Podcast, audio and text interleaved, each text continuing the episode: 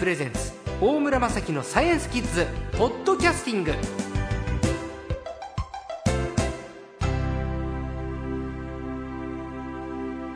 さあ今週の最高も東京大学准教授の松尾豊さんです。こんにちは。こんにちは。よろしくお願いします。さあ、えー、松尾さんは人工知能の研究の第一人者でいらっしゃるんですけれど僕らの暮らしの中で人工知能っていろいろある中で意外に気づいてないけどこれ人工知能だよっていうのはあります？そうですね。あの例えばあのスマホの、えー、日本語文字を入力するときに、あのひらがなを漢字に変換しますよね。はい、でかな漢字変換って言うんですけども、はい、あれももともとは人工知能の技術なんですね。あそうなんですか。あすごく親近感。それ以外にも例えば検索エンジンは、ええー、かなり人工知能の技術がいろんなところに使われていますし。あそうなんですか？えあれパソコンの学習機能とかじゃなくて、えー、人工知能なんですか、えー、そうですね中でその機械学習っていう技術をたくさん使ってますねそうですか、えー、じゃあ本当身近なところで、えー僕らは日常的にじゃあ人工知能と普段触れてるわけですね。そうですね。へえ。これラジオ局の中には人工知能はあるんですか？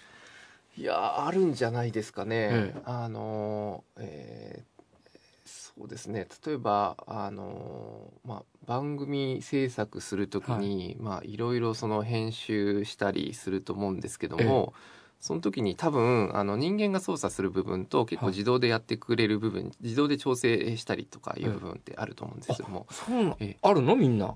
あるんだ。へえ、なんかアナログチックな顔して奴らが、あるよみたいな。あ、そうなんだ。あ、大したもんだね、ラジオ局も。あ、そうですか。へえ、な、なんかそうなのか。いや、意外にあるんですね。へえ。あとな、なんか活字の世界も、これから人工知能が凌駕してくるんじゃないかという、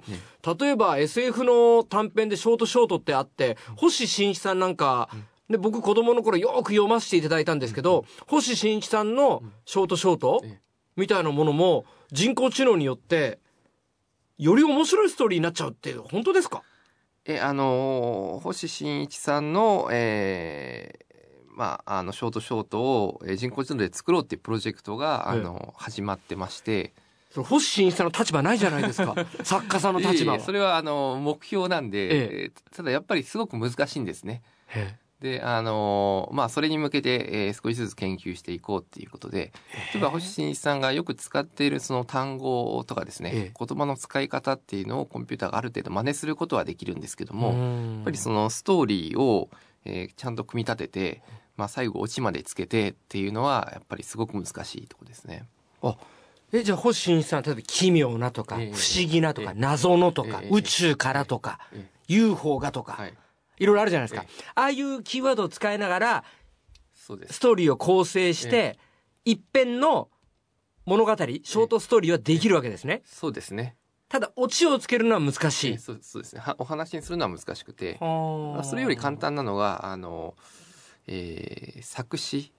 の方が簡単で、はい、歌の歌詞ってあのあんまり意味通じてなくてもいいので、ええ、そうするとこのこの作詞家が、えー、よくあの使いそうなえフレーズなんかこうつなぎ合わせていくと、ええ、かなりそれっぽいのができるんですね。そういう研究もありますね。僕の崇拝するじゃあ尾崎豊だったら自由とか。野良猫とか。俺とか。彼女とか。そういうことですね。そういうことです。そういうことです。ああ、そういうフレーズで、場合によっては尾崎豊の歌詞を超えるストーリーとかフレーズが生まれてきちゃうかもしれない。悔しいぞ、尾崎。いやー、悔しいな。そうなんですか。じゃあ、秋元康先生もうかうか知らないかもしれないですね。そうですね。おアイドルグループだって、大体こういろんなフレーズありますけれど、それによっては、既存の歌詞よりももっとこう、レベルアップしたものが生まれちゃうかもしれない。で、売れる曲、売れない曲で、その、そういうどういうフレーズがあるかっていうのを分析してですね。えー、そうするとその売れ売れる売れる曲に共通するような言い回しをたくさん使うとかいうのもできるかもしれないですね。でもそれはアーティストからすると屈辱ですね。ここんなね東大の准教授がねピカピカピカって打ったのがねこれが人工知能で作った歌詞ですよみたいな。それで人の心打ったらふざけるなってアーティスト怒ったりしないですか？え？いいんですか？いやあのやっぱそういうデータであのなんていうかいいものを作っていくっていうのはあの今ずっとこう流れとしてあるところで例えばそのえー、プロ野球選手の、はい、えー、能力を測るっていうのも、うん、えー、実は昔はそのスカウトの人が一生懸命あのその選手を見てですねやってたのがそれがそのまあマネーボールっていう有名な本がありますけども、はい、それをデータで分析することによって、えー、実はどのぐらい活躍するかっていうのが 数値でわかる。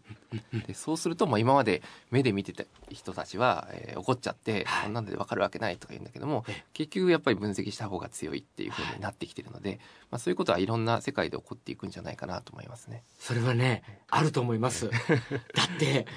あの、あるプロ野球の球団は、全部コンピューターに、全部数字入れ込んで、年俸の査定出すって言いますもんね。そうそう、そうなんですよね。そうすると選手もグーの音も出ないって言いますもんね。越年交渉なんて昔よく聞いたけど、最近聞かないのは、コンピューターが全部選手の、こういう活躍したから、あなた来季こうですよって、答え一発だって言いますもんね。そうですね。でもそうすると、あの、結構面白いのが、やっぱりヒットを打つよりも、実はフォアボールを選ぶ方が重要だとかですね。そういうのもやっぱり分かってくるんですよね。なるほど。いわゆるヒットを打つ価値よりもフォアボールで歩く方が、まあ、ヒット1本の価値とまあ同等かそれ以上という評価もされちゃうということです。あのピッチャーに投げさせますし、えー、えー、えー、あの出塁率で見た方が、はい、打率で見るよりもいいっていうことなんですね。いや すごい。すごい。いや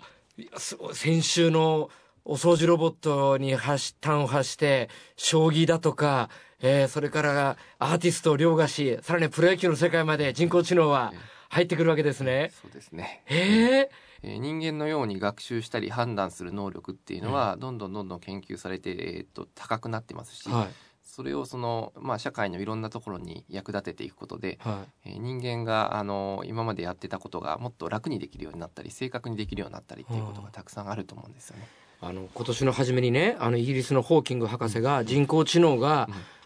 人間を凌駕しちゃうとに、うん、人類ダメになっちゃうよみたいなことをおっしゃってましたけど、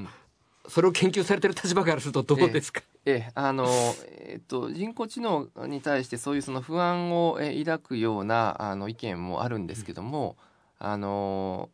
僕はあのあんまり心配する必要はないと思ってましてで、えっと、なぜかっていうとその、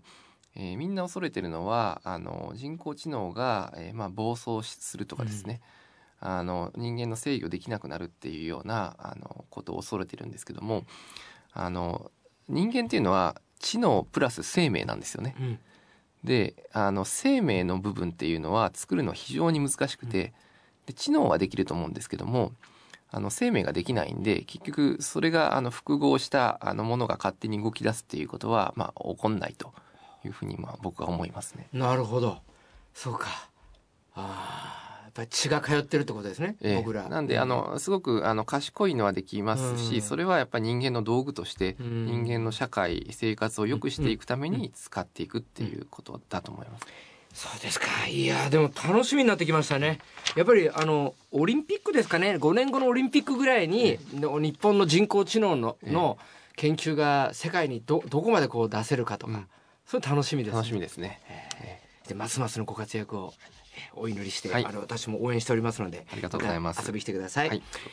今週の最高は東京大学准教授の松尾豊さんでした